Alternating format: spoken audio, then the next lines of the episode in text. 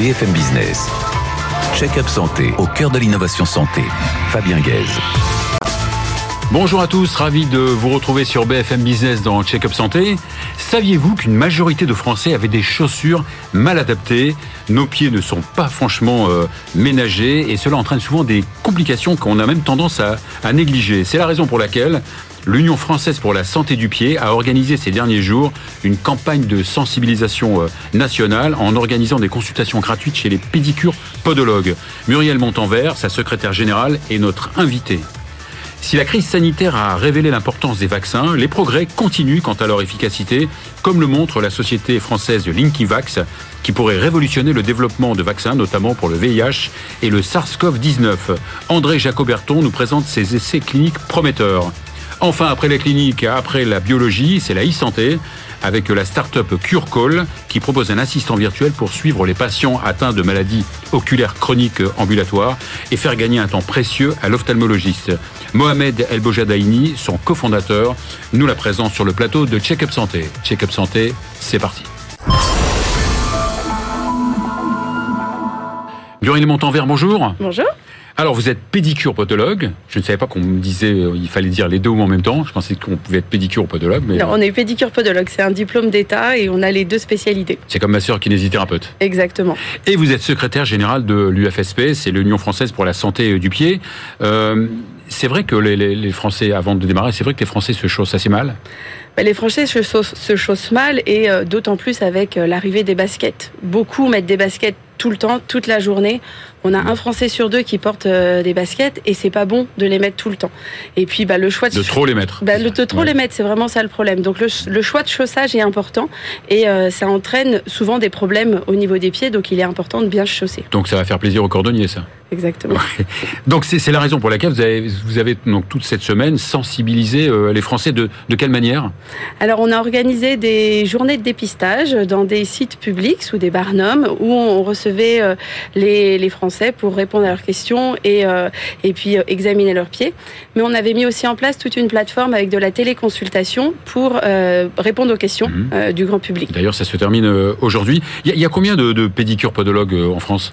On est à peu près 14 000. Ouais, et comme dans toutes les autres professions de santé, il y a une certaine pénurie?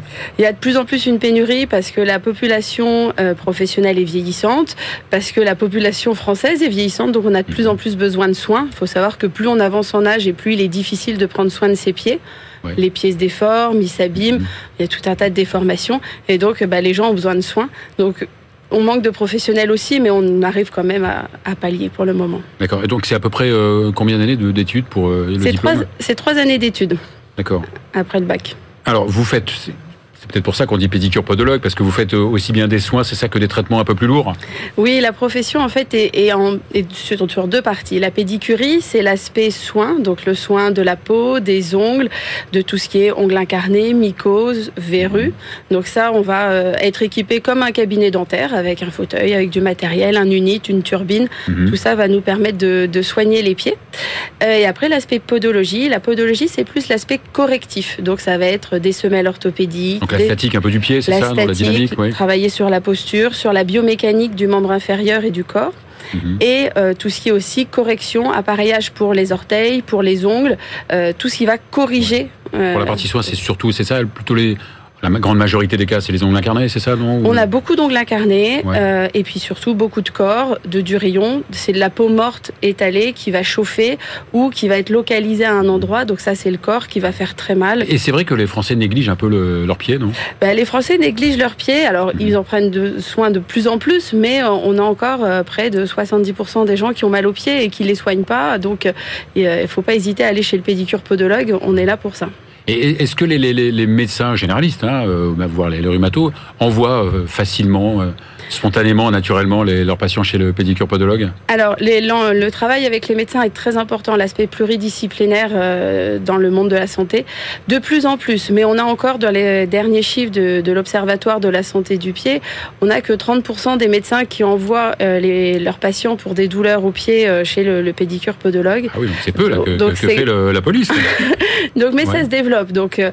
et progressivement, de, les choses avancent. Il faudrait faire une campagne de sensibilisation chez les médecins plutôt. Voilà, non mais Ouais. on y travaille, mais euh, voilà, mais globalement ils, ils essayent et il faut savoir qu'on a près de 70%, 75% des gens qui sont soulagés grâce à des semelles orthopédiques, donc c'est pas négligeable, on va travailler vraiment sur des douleurs chroniques. Alors, c'est vrai que les, problèmes des pieds sont différents en fonction de, de la personne, de l'âge, du profil, de, de- du sport ou pas. Chez, chez l'enfant, il y a beaucoup de problèmes de pieds chez l'enfant? Alors chez l'enfant, oui, on va avoir pas mal de, de soucis et puis surtout ce qui est très intéressant chez l'enfant, c'est qu'on va pouvoir corriger. Chez l'adulte, on compense parce que ben, la croissance est terminée. Chez l'enfant, il est en construction. Il c'est un adulte en devenir et on va pouvoir modifier, corriger euh, ses appuis et euh, d'éventuelles déformations. Donc on va avoir souvent chez les enfants, les enfants qui ont les pieds en dedans, qui tombent, qui ont des pieds qui, euh, qui sont plus affaissés que la normale. Donc tous ces paramètres-là peuvent, peuvent être pris en compte chez le, le pédicure podologue et on va pouvoir euh, mettre en place un, des appareillages pour euh, corriger et faire en sorte qu'à l'âge adulte, ils soient tranquilles. Les personnes âgées aussi, non Ont des, des pieds, euh, Les personnes âgées, c'est très notamment le important. diabétique aussi. Le diabétique, ça c'est c'est primordial. Euh, vous le savez, les Vous voyez beaucoup de pieds diabétiques euh, Oui, Ouais. le pied diabétique, c'est un problème parce qu'aujourd'hui, on a près de 10 000 amputés par an euh, au niveau des pieds à cause de plaies. Donc, il y a vraiment un, un sujet très important de prévention du pied du diabétique. Et de par leur diabète, ils vont avoir une modification de la vue, une modification de la, les artères qui se bouchent, hein, l'artérite, je ne vais pas sûr. Vous apprendre ça, et la neuropathie, une perte de sensibilité. Mal perforant plantaire. etc. Voilà. Et la combinaison de ces trois facteurs fait que quand va y avoir une plaie, ils vont pas le voir, pas la sentir et ça va pas cicatriser. Au niveau du sport, est-ce que là aussi, les, les- on voit des, des choses aberrantes, non Euh, Quelqu'un qui joue au tennis avec des sneakers euh, de ville, non? Oui, alors ça, Ouais. ça c'est très important. Le, message sur la chaussure, c'est la bonne chaussure au bon moment. Je fais du sport, j'ai mes chaussures de sport. Je fais du basket, mes chaussures de basket sont pas les mêmes que mes chaussures de running. Beaucoup, beaucoup de sportifs de haut niveau portent des semelles orthopédiques d'ailleurs. Énormément, puisque Donc ça, ça, ça fait partie de. Dites-moi. ça va leur améliorer leur performance. Ouais. Euh, ça va leur permettre de Donc, mieux courir. Justement, ces semelles orthopédiques, c'est vous qui les faites? Oui. Vous-même Elles sont fabriquées chez le, chez le pédicure podologue. Ça fait Mhm. partie de notre métier de confectionner la semelle et, orthopédique. et là, il y a eu des progrès dans leur confection, non Ou ça va plus vite Est-ce qu'il y a, il y a l'impression 3D Est-ce que Oui, il y a eu énormément d'évolutions là sur les, euh, les 20 dernières années. Ça a Mhm. commencé par du thermoformage, c'est-à-dire qu'on part d'une base plate qu'on va chauffer et on va le mouler à la forme du pied en, en incorporant les corrections qu'on veut. Euh, maintenant, on est aussi dans des numérisations 3D, donc la numérisation de l'empreinte qui permet après de soit de façonner euh, des semelles par fraisage, c'est-à-dire sur des machines, soit de d'imprimer des semelles en 3D avec euh, avec des machines. Et puis il y a aussi beaucoup d'évolutions avec des semelles proprioceptives beaucoup plus fines Mhm. où on va travailler sur un, un aspect neurosensoriel, le travail de la posture en finesse, euh, qui euh, permet aussi de faire évoluer la profession. Euh, ces, ces semelles or- orthopédiques, on les trouve aussi en pharmacie, mais c'est pas la même chose, non? Pas vraiment la même chose dans les grandes surfaces. Bah, C'est- un peu comme quand vous achetez des lunettes pour la Ouais. presbytie en pharmacie, elles sont pas adaptées à votre vue. Bah, les, les semelles, alors on a des pharmaciens qui se sont spécialisés, qui font des Mhm. semelles, mais le, le bilan podologique chez le pédicure podologue Évidemment, reste ça euh, la référence. Ça n'a rien à voir. Vous, vous êtes évidemment, comme toutes les professions euh, de santé, euh, il y a une régulation, vous avez des, prenez des honoraires, certains Et bien sûr. vous remboursez par la- par la- la- l'assurance maladie, voire des mutuelles? Oui, alors il y a plusieurs, plusieurs niveaux de remboursement. Pour ce qui est des semelles orthopédiques, il y a un remboursement sur la base d'à peu près du 28 euros, c'est la base de, re- de remboursement de la sécurité sociale. Pas franchement euh, C'est- génial. ouais. C'est pas énorme, mais souvent les mutuelles complètent. Pour Mhm. les soins, on a une base de remboursement qui est d'un euro vingt euh, sur ordonnance, donc c'est c'est vraiment pas beaucoup. Par contre, pour les diabétiques, il y a une prise en charge qui est faite Ouais. à 100%. Si vous aviez un petit coup de gueule à, à passer, Ah, le, coup de gueule qui sera passé, c'est- n'hésitez pas à les consulter. Avec ce, ce mot, c'est que le pédicure podologue, que vous ayez un corps pas un au coup de gueule, pied, c'est un appel. Oui, c'est plus Ouais. un appel. Que Ouais. vous ayez un corps au pied ou mal au genou, le, pé- le pédicure podologue est là pour vous. On peut répondre à des problèmes de, Puisque de les problèmes douleurs de pied chroniques. peuvent à la limite finalement euh, influencer les autres articulations Bah, bien de- sûr. du dessus. Le pied, c'est la base. Donc, à partir du moment, si on est de travers en bas, on va être de travers en haut. Donc, Bon, euh, donc si on veut prendre notre pied, on vient chez vous. Il fallait Exactement. que je la sorte, c'est c'est- c'est ce jeu de mots à deux, à deux- Merci Muriel euh, Montanvert. Merci à vous. On va euh, à présent accueillir euh, Jacques-André Auberton, qui est le président du Linkin Vax. BFM Business. Check-up santé au cœur de l'innovation santé. Jacques Auberton, bonjour. Bonjour.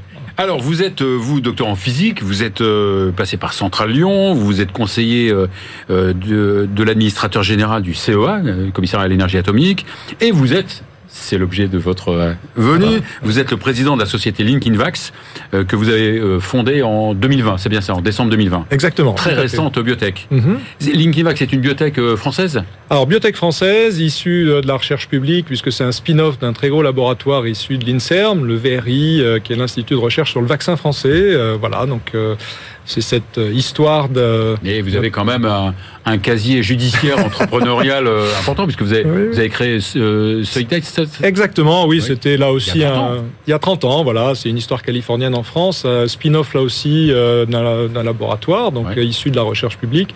Donc voilà, je... Ce que vous avez produit est présent dans tous les smartphones? Oui, tout à fait. Voilà, vous avez du Soitec dans votre poche, quelle que soit la marque de votre smartphone. Ça m'évitera de citer les marques. Magnifique. C'est vrai qu'on a beaucoup parlé de, de, de, évidemment du vaccin ces, ces derniers temps avec la crise de Covid. Ils ont pris une place évidemment super importante euh, dans le domaine de la santé. Est-ce que leur importance va grandir avec le temps? Oui, tout à fait. Je pense que l'infectieux euh, aujourd'hui. à court terme. Hein, à court terme, déjà, on a vu en, en 20 ans euh, énormément de, de, de de virus euh, qui ont euh, créé des pandémies ou en tout cas des épidémies mondiales. Il y a eu Ebola, Zika, euh, SARS-CoV-1, MERS. Donc on voit quand même du côté de problèmes de santé mondiaux que les problèmes infectieux, infectieux sont, sont énormes avec une pandémie telle qu'on l'a vécue.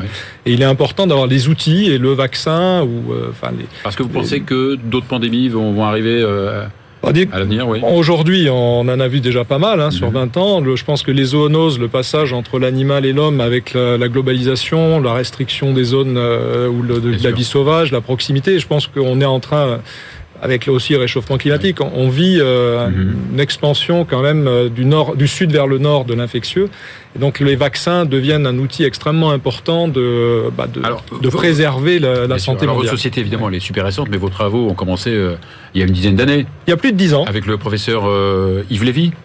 Voilà, donc euh, une belle histoire euh, technologique. Le VRI a été fondé il y a plus de dix ans, initialement pour trouver un vaccin contre le sida, qui est euh, l'Everest du vaccin. Hein, mhm. On le cherche depuis longtemps. Et donc ça, ça je dirais, créé l'opportunité d'innover, trouver de nouvelles façons de créer des, des, biothérapies, des vaccins. Et donc on est aujourd'hui, après dix ans de recherche, à la tête d'une très belle technologie française. Et vous, vous n'avez pas, vous n'avez pas pris le, le, le chemin de l'ARN messager? Alors l'ARN messager est un très bel outil mhm. euh, qui, a, sauvé la vie quand même. Voilà, qui a sauvé la vie de, de nombreuses personnes. Mhm. Euh, c'est euh, heureusement qu'on l'avait d'ailleurs puisque cette plateforme a été utilisée à grande échelle pour la première fois dans le cadre de cette pandémie. Donc, ce qui montre l'importance d'avoir des technologies innovantes euh, qui sont prêtes. Euh, il faut avoir mhm. une boîte à outils pour répondre à ces, ces, problèmes qui sont à chaque fois euh, importants et nouveaux.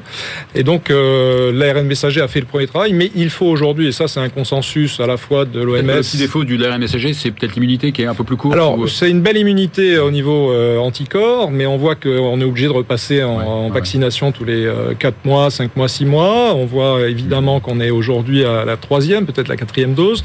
Et donc aujourd'hui, il y a vraiment un besoin d'une euh, deuxième génération de vaccins euh, dans le cadre de rappel, un peu comme ce qui se passe pour la grippe, qui permet d'avoir une immunité beaucoup plus long terme et de ne pas revenir. À partir de travaux qui ont été d'ailleurs euh, nobelisés.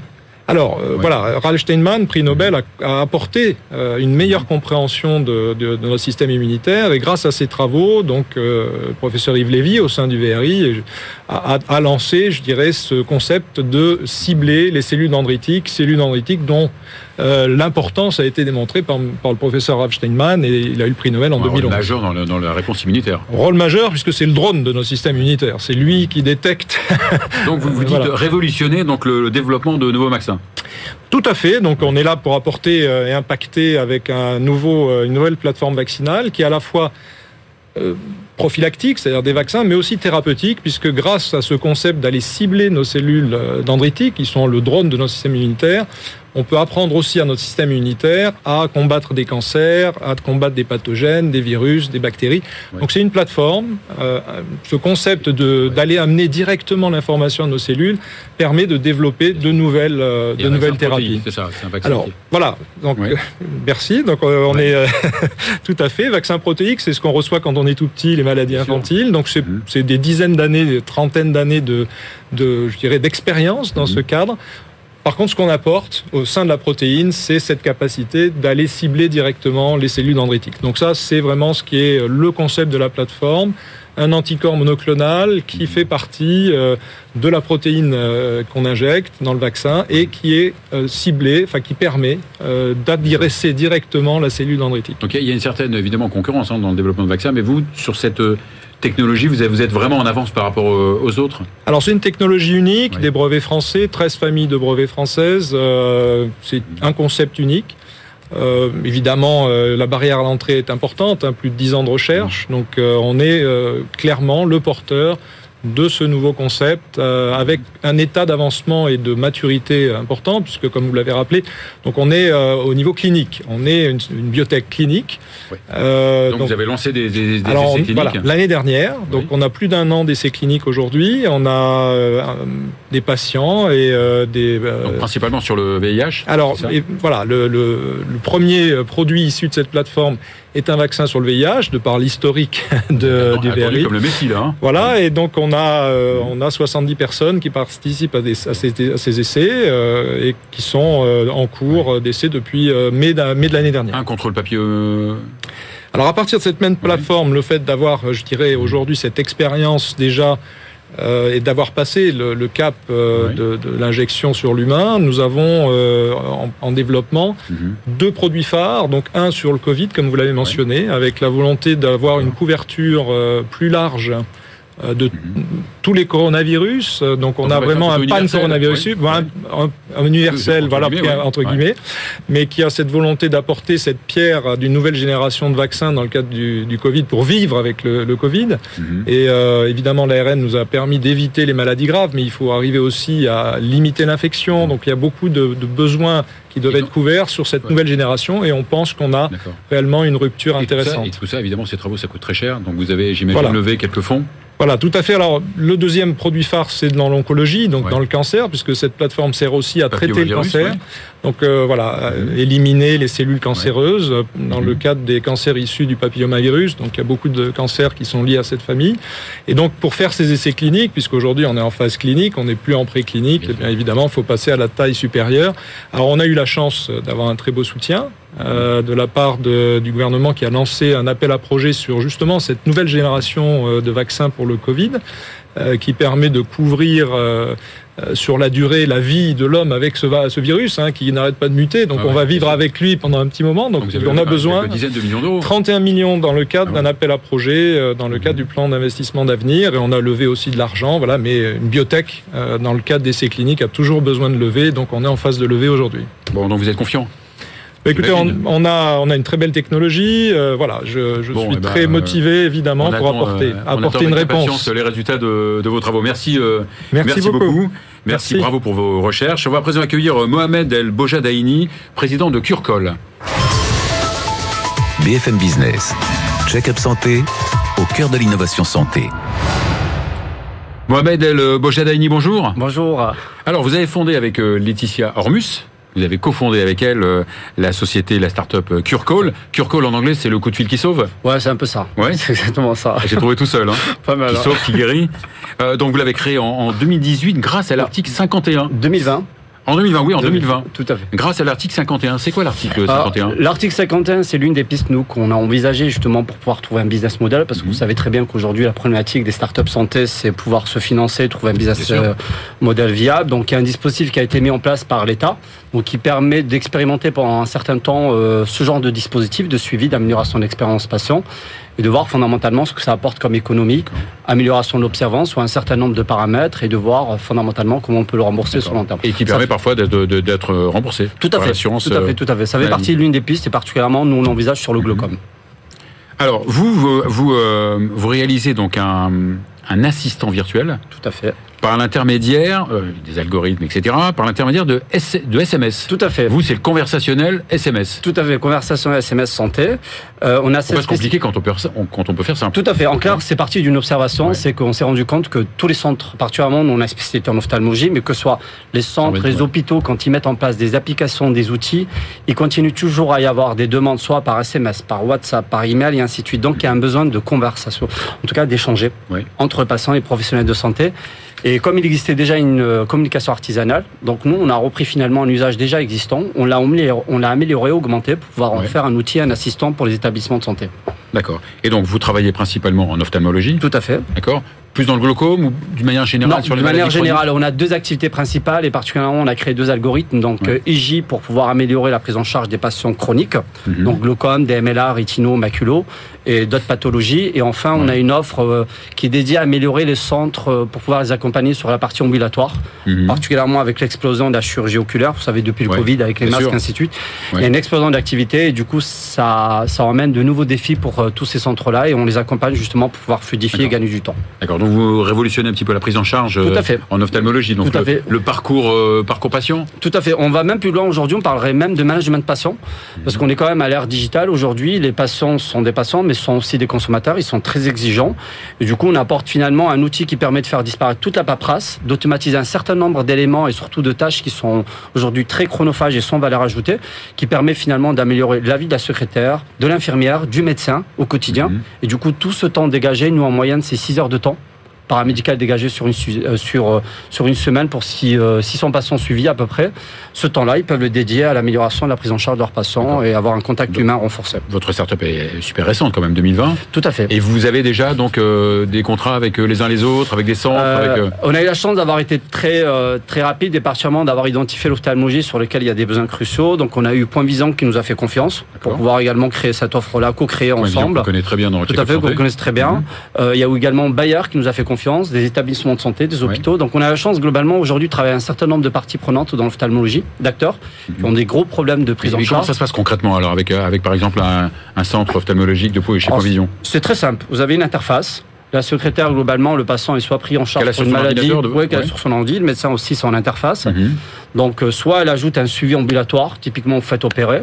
Tout votre suivi, vous savez, toute la paperasse qu'on vous donne, tous les papiers, ainsi de suite, Mhm. là, tout est digitalisé sur votre SMS avec un assistant qui vous suit et surtout qui vérifie que vous n'avez pas d'anomalie, de douleur, de complications. Donc ça veut dire qu'il y a un interrogatoire, vous posez des questions aux patients Tout à fait, tout à fait. Il y a un échange aussi en ce qu'on appelle en double échange qui permet également de vérifier toutes ces anomalies. Et à partir de, ce- de là, il y a une interface qui permet au médecin, à la secrétaire ou à quiconque qui est en charge de gérer l'outil d'identifier les patients qui ont une anomalie, soit des douleurs, soit des complications, ou dans le cas du chronique, d'avoir accès à un certain nombre de données qui sont Mhm. imprimées, les données de vie réelle entre les consultations, comprendre est-ce que le patient ne va pas bien, est-ce qu'il a des problèmes d'observance, Bien ainsi de sûr. suite, et du coup d'orienter l'entretien. Parce que vous savez très bien, en ophtalmologie, on n'a pas beaucoup de temps, il faut traiter beaucoup de patients. Du coup, ça permet au, au médecin finalement d'optimiser son entretien avec le patient et finalement d'aller à l'essentiel et de l'aider réellement à améliorer sa qualité de vie. D'accord. Et donc vous, euh, euh, vous, vous êtes en, le, le, le ophtalmo donc euh, en permanence en rapport avec, avec le patient. Tout à fait. Donc, Le- Vous détectez, je vais dire, une aggravation, etc.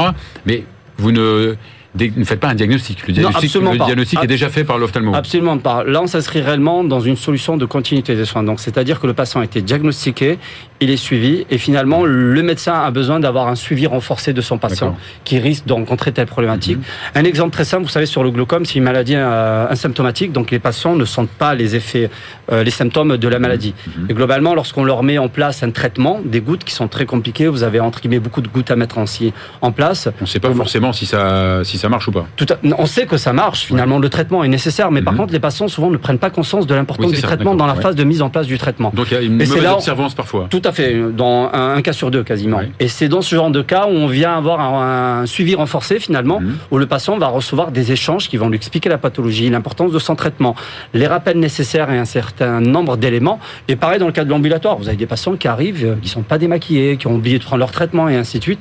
Et c'est là où nous Donc tout ça finalement... par SMS. et tout ça par SMS, Ouais. on fait en sorte que tout soit timé. Mhm. Et l'avantage que vous avez, c'est que vous avez un taux d'ouverture qui est exceptionnel, Mhm. que vous n'avez pas euh, sur d'autres outils ou euh, Alors, technologies. Bien sûr. Ah, vous, vous travaillez avec euh, vous, travaillez, vous avez dit avec euh, des entreprises comme Point Vision. Vous travaillez avec euh, des établissements euh, hospitaliers. On a des collaborations actuellement en début qui sont essentiellement pour travailler sur l'article 51, comme la Fondation Rothschild, l'hôpital Mhm. 1520 ou d'autres également qui essaient de s'associer à ce type de démarche. Donc on a attaqué à la fois nous les établissements euh, publics, Mhm. donc qui ont des problématiques de prise en charge, mais surtout les je dirais, les établissements privés, parce qu'aujourd'hui, je pense point visant à généraliser cette notion d'entreprise médicale qui est en train de se généraliser dans pas mal de secteurs. Et euh, d'ailleurs, nous, en termes de développement, aujourd'hui, on a un marché pilote qui est l'ophtalmologie. Bien sûr, on compte finalement répliquer cette logique de suivi d'amélioration dans d'autres spécialités, comme chez les, chez dentistes, en Vous cardiologie, et ainsi de suite, avec plaisir. ouais. Ouais.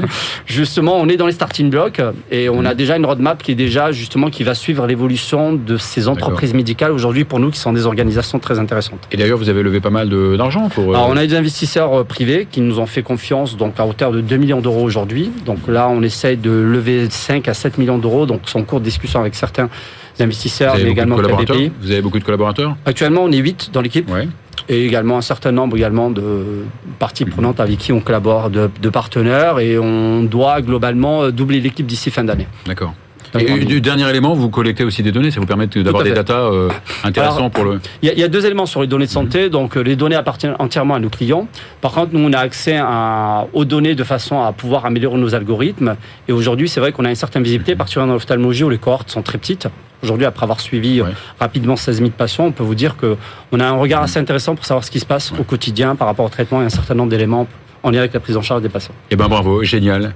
Merci pour les ophtalmos, merci pour les patients atteints de maladies euh, ophtalmologiques. Voilà, merci Mohamed El Bojadaini. Merci d'avoir C'est terminé pour, euh, pour euh, aujourd'hui. On se revoit le- la semaine prochaine.